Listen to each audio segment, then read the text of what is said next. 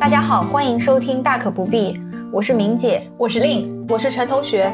我们是一档聚焦职场金融类的播客，我们也是一档有温度、有深度的播客，我们还是一档有思考、有态度的播客。世俗定义，大可不必。Hello，大家好，欢迎来到我们第三十一期的节目。之前我们分享的一本书《被讨厌的勇气》当中有提到过，一切的烦恼来自于人际关系。最近呢，身边越来越多的年轻人会给自己打上社恐的标签啊，不想去参与大型的社交场合，从而避免产生一些可有可无的人际关系。但同时呢，又有一种新型的社交关系在当下的年轻当中流行，那就是搭子。它主要是根据两个人的某种共同。兴趣爱好或者是共同需求。结合而成的社交关系。之前我在三联生活周刊上面看到过一篇关于搭子的报道，它的定义呢是说，搭子比朋友的关系要浅，比普通的同事、同学关系要深，具有说散就散、随时分开的特点，没有较大的社会压力。比如说，有一起拼外卖起送费的饭搭子，有结伴准时离开公司的下班搭子，有上班秒回、下班消失的聊天摸鱼搭子。所以有人说，职场上面最崩溃的是事情不是被裁员了，而是自己的搭子突然离职了。还有人说，当代年轻人当中可以没有对象，但必须要有搭子。所以我们今天仨呢，就来聊聊这个有趣的搭子文化。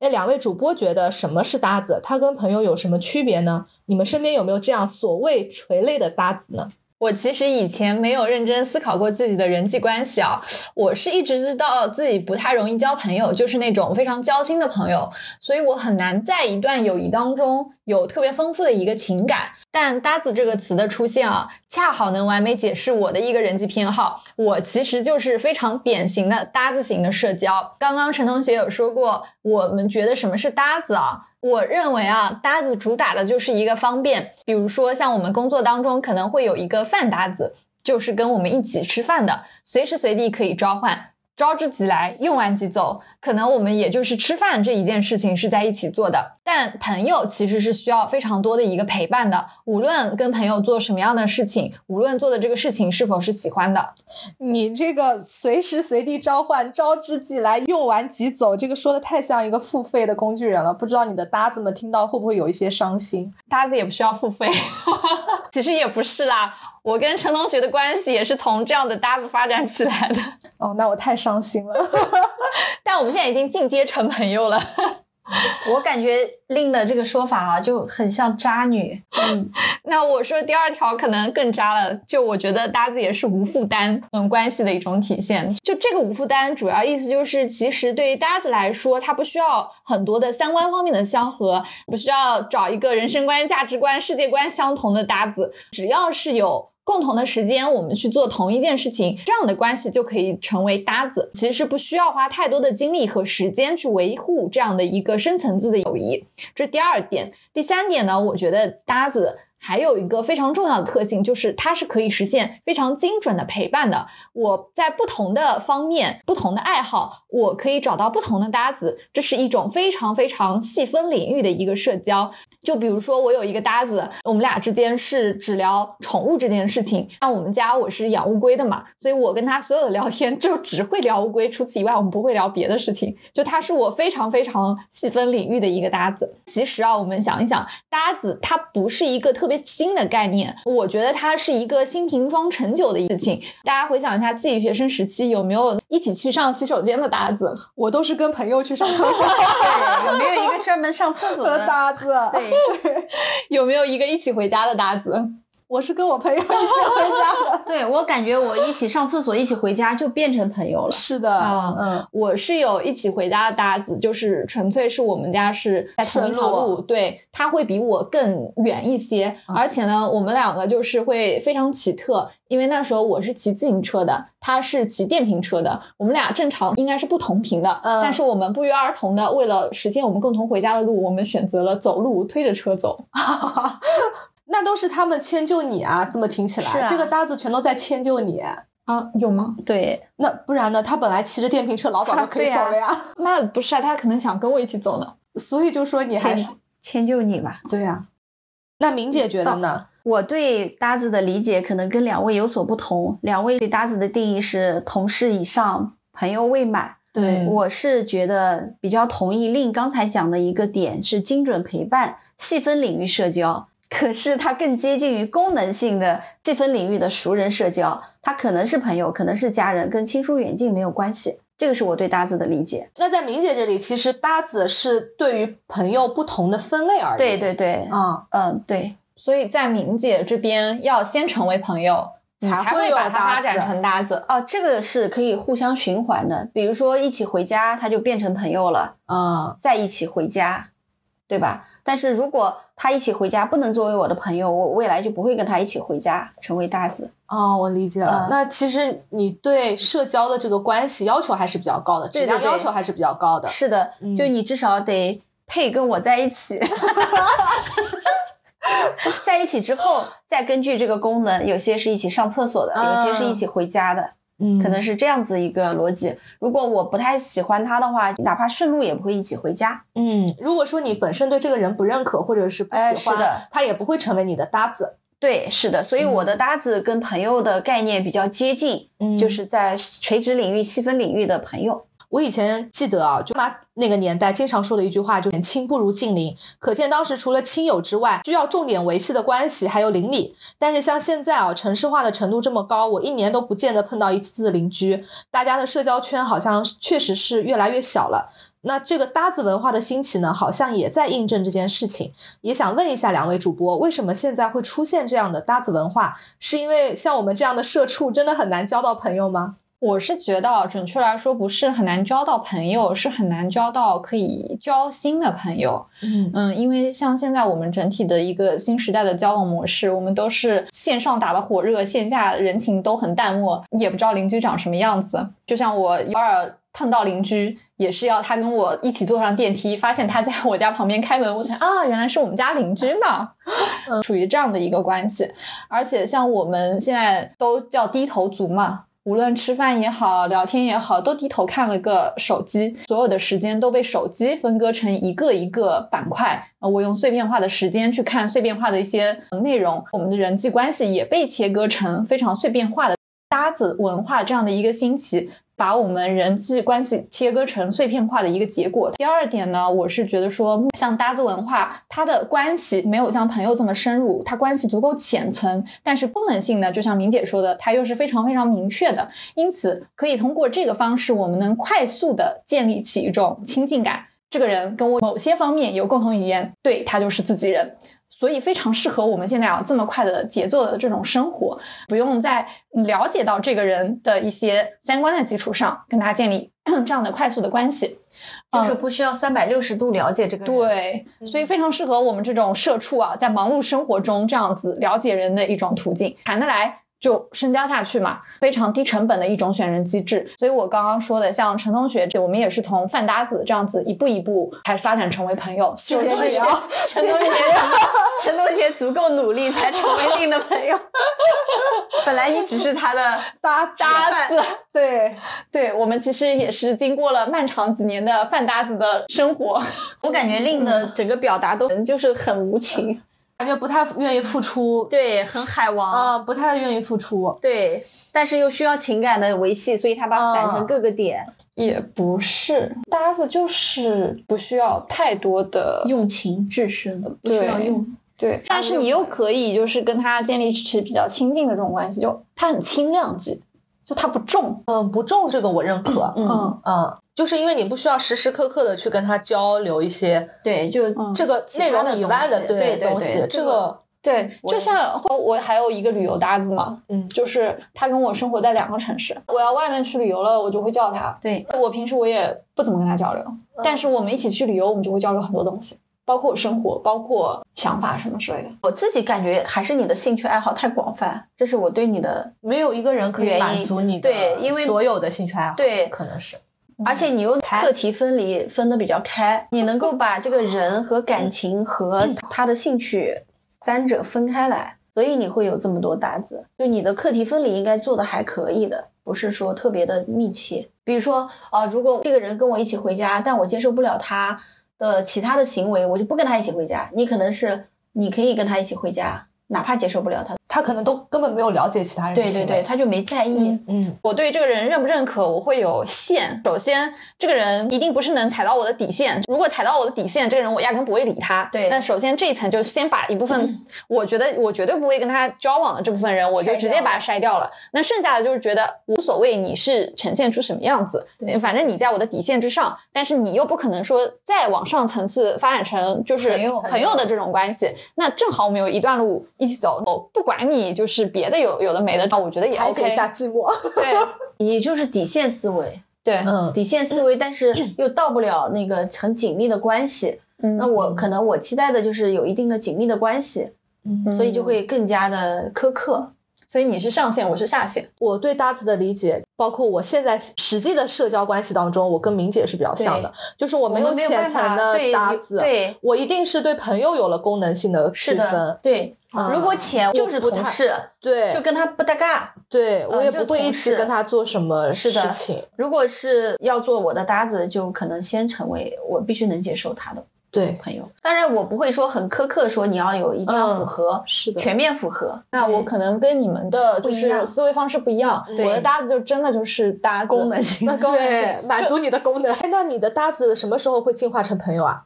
就陈同学，你要陪他吃几年饭，获得他的信任，好难啊，好可怜啊，好卑微小吃。我也可以不进入你朋友的池子，但是你已经胜利了。哦，对，而且他单方面说我已经给你说到把你当朋友，可是可能你一直把他当朋友。我谢谢你啊！万一他是一直把我当搭子，就是从陈同学刚才的表态，我是觉得如果你不是他朋友，他都不会把你当搭子，我都不会理你。对，我也基本上是这样，就公事公办的关系，工作关系，就不会有业余时间的交往。对，底层分析一下，我估计有一种可能性比较大的是，可能对事情更感兴趣，我跟你都对人更感兴趣。所以就对事情更感兴趣，人在他这里如果没有那么重要，其实这个人是搭子是朋友，他可以包容度更高，但同时呢也会更疏远。但我们都是对人更感兴趣，之后呢就是我要把这个人把它分门别类，对，嗯，就包容度会低，我们就对人的要求就会高。从刚才令的分析来看啊，我觉得做你的搭子还是比较简单的，只要满足你的单一需求就可以了。嗯，但是做你的朋友实在是太难了。嗯，而且像我们两位主播都是如此困难的进入到你的朋友圈，我们是过五关斩六将啊，经过多年的考验，比入党都难。是的，成为搭子好多年，好不容易翻身做了朋友。对对，主打一个陪伴，太荣幸了。是的。那明姐，你是怎么认为的？就是我们现在为什么会出现这个搭子的文化？从我的理解啊，我感觉是因为现在的人的多面性越来越强，因为我们的兴趣爱好也越来越多了嘛。嗯。一个他者就是其他的人，可能承载不了所有的需求。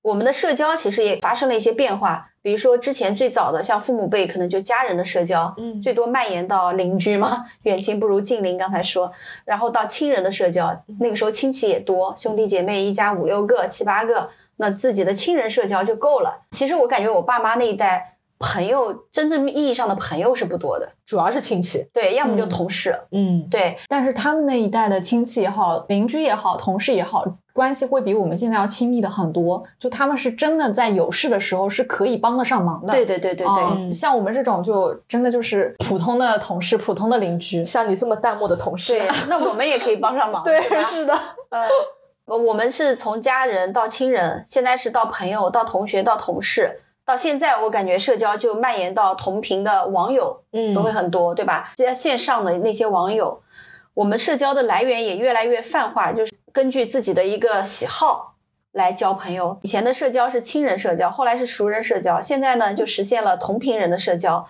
那么它也就从一对一的强绑定关系过渡到一对多的弱绑定关系。在这样的前提下呢，大家也会更轻松、更自由。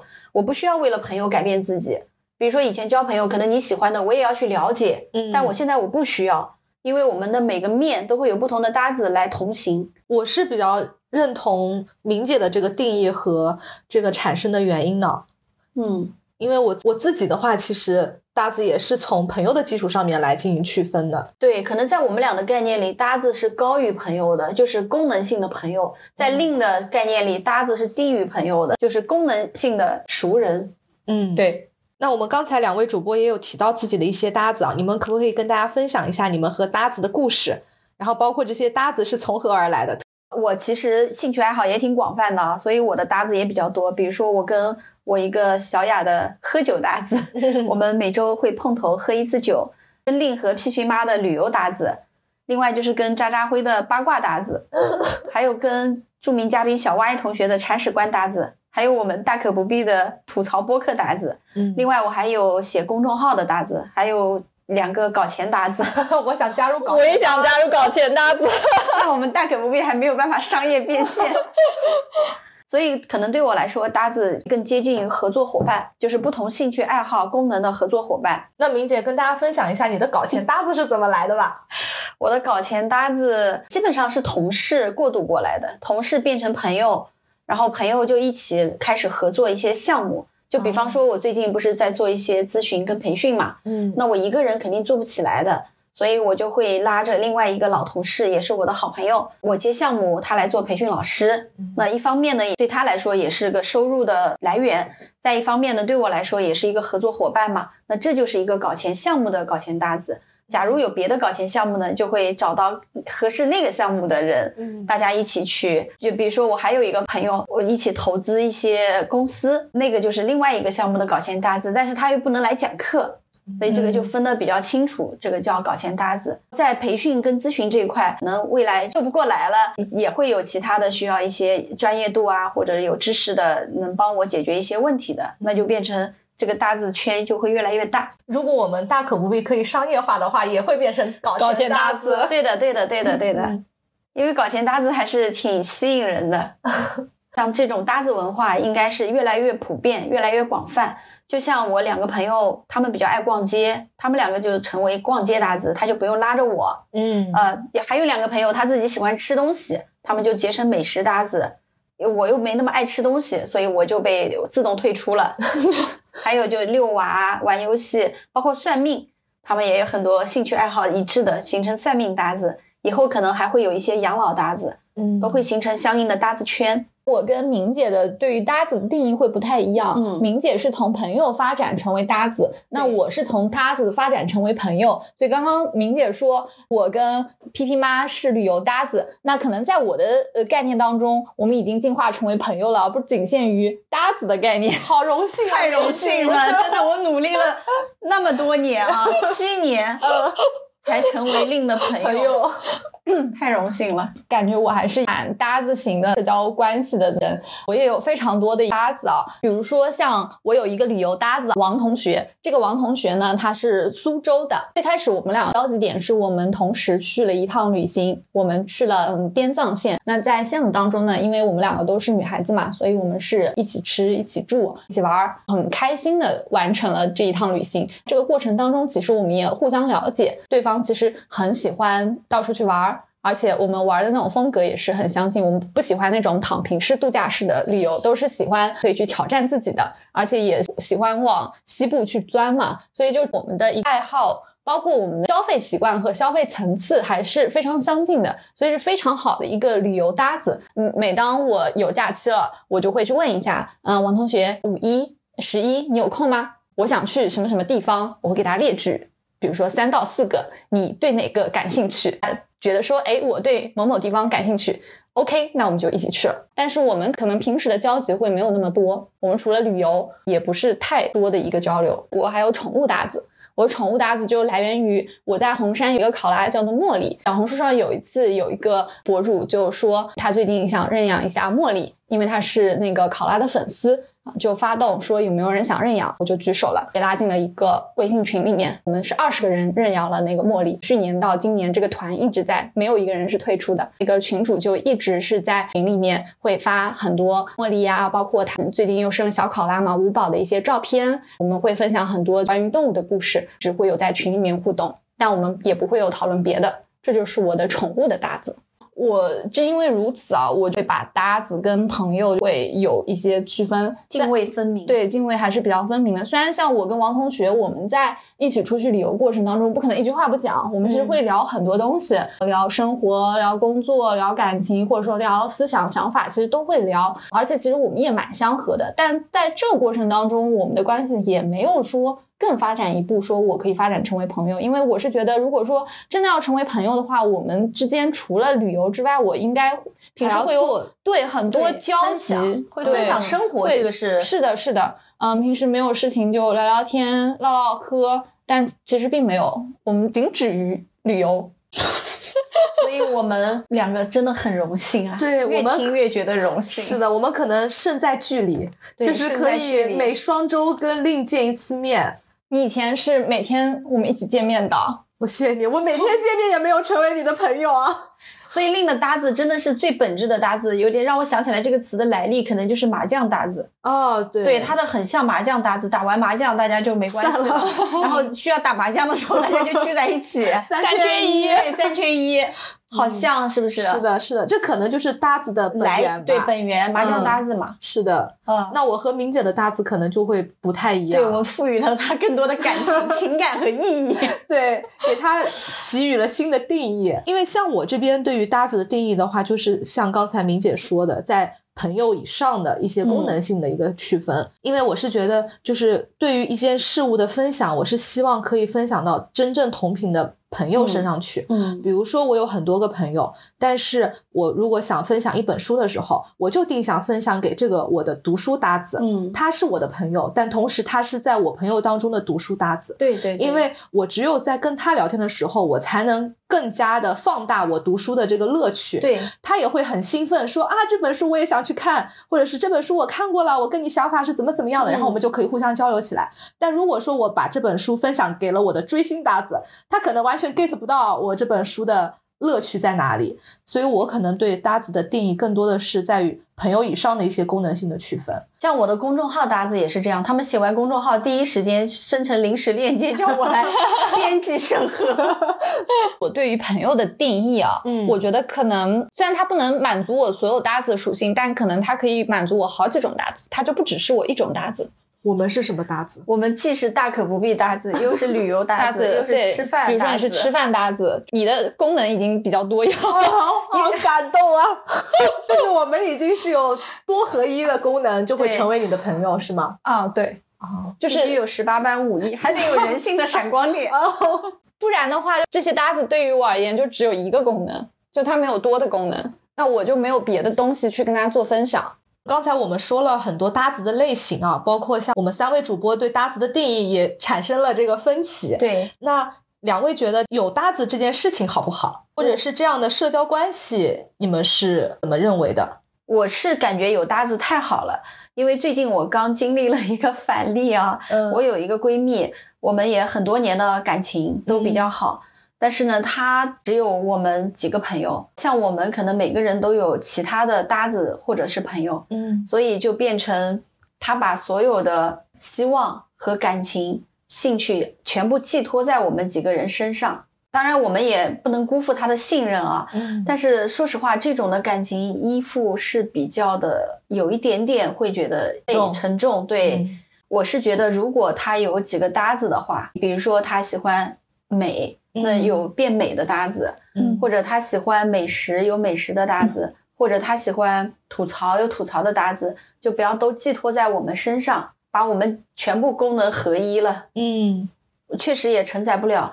我们现在就至少是我吧，可能就有点越来越疏远了。虽然我自己也觉得有点遗憾，我这个朋友他为了维系我们还花了不少心思，结果还把我们给搞丢了，还把维系走了。这个很土的比喻嘛，就像抓一把沙子，抓的越紧，散的越快。嗯，差不多，就我就很土的沙子。我觉得我的这个闺蜜，但凡有几个搭子，我们也不至于疏远。所以搭子是一个社交安全空间，也是一个友情的缓冲带，是君子和而不同的最佳诠释。无论是友情还是爱情啊，我自己感觉把所有的关注集中在一个人或者几个人身上，最后的结果难免会失望的。嗯，比如说全职妈妈经常把全部精力放在孩子身上，最后的关系肯定不会特别的好。所以不是对方渣，像令一样啊，不是你渣，而是谁都经不起。这个呢，就像我们做投资的时候，大类资产配置就是最科学的办法，不把鸡蛋放到同一个篮子里。我觉得搭子更像是一种身份认同，但是认同的是其中的一个切面，而不需要认同全部的内容。心理学上有个名词叫做投射效应啊，是在人际认知过程中，人们常常假设他人与自己具有同样的属性、爱好、情感和倾向。所以常常认为别人理所当然的知道自己心中的想法，这个对朋友的要求就太高了。但是如果有搭子的话，搭子就是反投射的好办法。搭子其实无关乎好或者不好，只有适不适合。我觉得搭子文化的话，其实是不太适合社恐的，因为像社恐的话，他没有办法找到这么多搭子去拓宽他的一个社交边界，也不适合那些情感丰富、心理依赖性特别强的人。因为如果说一旦这类人他的情感找不到投射的话，他心里的真实想法没有人诉说，那这个时候他会觉得非常孤单。所以这两类人是不太适合搭子社交的。嗯，难怪我那个闺蜜就是这样子，她老说她社恐，而且我也知道他情感特别丰富，心理依赖性特别强。嗯，搭子社交其实可能更加适合一些相对独立的或者情感上面没有这么丰富的人。一个呢，是因为选择会更加多元化。搭子搭子发展大了就会形成一个圈子嘛，我们可以按照自己的心意加入到不同的圈子，有不同的搭子，那这样子充斥生活之后呢，内心其实会更加充实一点，它是一个比较良性的循环。第二个，我觉得是一个心理边界感的需要，像深层次的友谊，往往需要很多的投入、信任和情感交流，其实是跟搭子建立起来的关系是相反的，搭子的关系会更加轻松、低风险，不会触及到一个人心中。的边界感，所以刚刚你们一直会觉得说，为什么我的情感层次会划分成普通人？搭子，然后再往上升成朋友，就是因为是这个原因。就像我们之前有分享过《被讨厌的勇气》，陈同学一开头也有说的，嗯，这本书里阿德勒就提出了人生三大课题：交友、工作、爱。这三大课题其实都涉及到人际关系，他就会认为一切烦恼都来自于人际关系。很多的烦恼和纠结，甚至是心理问题，是和心理边界感不清是有关系的。我们需要去分清自己的事和别人的事。像前两期江浙沪独生女里面，陈同学有说到被不熟悉的人还要去催婚，那这种人他就一点边界感都没有，对吧？就你那个很讨厌的叔叔，就让人家觉得就特别困扰，为什么还要说人家妈妈呢？是吧？嗯，那像我其实就是有一个非常清晰的心理边界，对于普通人，然后搭子，还有是朋友，每个人都有一条线。不同的人，他是在不同的界限里面，不是所有人都能越界的，给到每个人的尺度是不一样的。就像你们之前也一直有想跟我聊某一些话题，但我不是特别想聊的时候，不是因为所谓的偶像包袱，是因为我的心理边界的这个存在，在这条界限之内，目前为止只有我自己，没有别人去触及。因为有这样的边界存在，是搭子社交它存在的一个逻辑。当然，每个人尺度是不一样的，不一而足。所以我们跟你还有边界是吗？就正常肯定是有边界，你不可能把自己心里所有的事情都每一件都愿意跟别人讲的，这一定会有，一定有的，一定有啊。对你有一条界限，里面只有自己，没有别人。只是说，可能这条界限我给到每一个人的范围会不一样，所以我会把它分像金字塔上中下这样的一个层次，横向的就不是纵向的，是这样子的。所以我们很荣幸爬到了金字塔的顶端。刚才听了两位主播的分享啊，其实从我个人角度来讲，我的盖洛普第一个才干其实就是交往。嗯，当时柳大对我的分析就是说，你对朋友的要求非常非常高，所以你身边的朋友呢，相对来讲数量比较少。但是你的深度会比较深，所以这个是我自己的一个社交的一个习惯，或者是我社交的一个爱好。我也好荣幸哦，但是它的数量比你还是要多一些的。所以我是觉得，不管是搭子也好，或者是朋友也好，都是在我们人生路上面，就是可以给到我们一些情感，或者是。像 Lin 所说的功能性需求上面的一些陪伴，嗯嗯，我觉得大家不管是去选择搭子，或者说是从搭子发展成朋友，这都是一种自身的选择。那我当然是希望大家都可以有自己能够交心的朋友，因为毕竟在这样比较冰冷又比较快速发展的社会当中，这么城市化的进程当中，如果说能有一个人可以来温暖你的内心。肯定是很好的一件事情嘛？为什么搭子文化会这么的兴起？可能也是源于大家对于自身的一个需求，可以说是相对比较自私的一种表现吧。就大家可能不想再更多的去付出自己的情绪、情感，从而产生这样的弱关系或者是浅层的社交关系。当然，我还是衷心的祝愿大家可以能够找到自己能够交心的朋友啊，令好吗？我们他已经有我们两个了，我已经有你们了，你可以再发展几个。太累了，他有我们两个加 n 个搭子，要经过几年的吃饭才能晋级。对我还要经过七年的努力，然后因为一句话成为朋友。对，是的，我自己也是万万没有想到。嗯，好的，那大家如果对于搭子或者是对于朋友有任何的看法或者见解，也欢迎给我们留言哦。那今天我们的节目就到这里啦，拜拜，拜拜。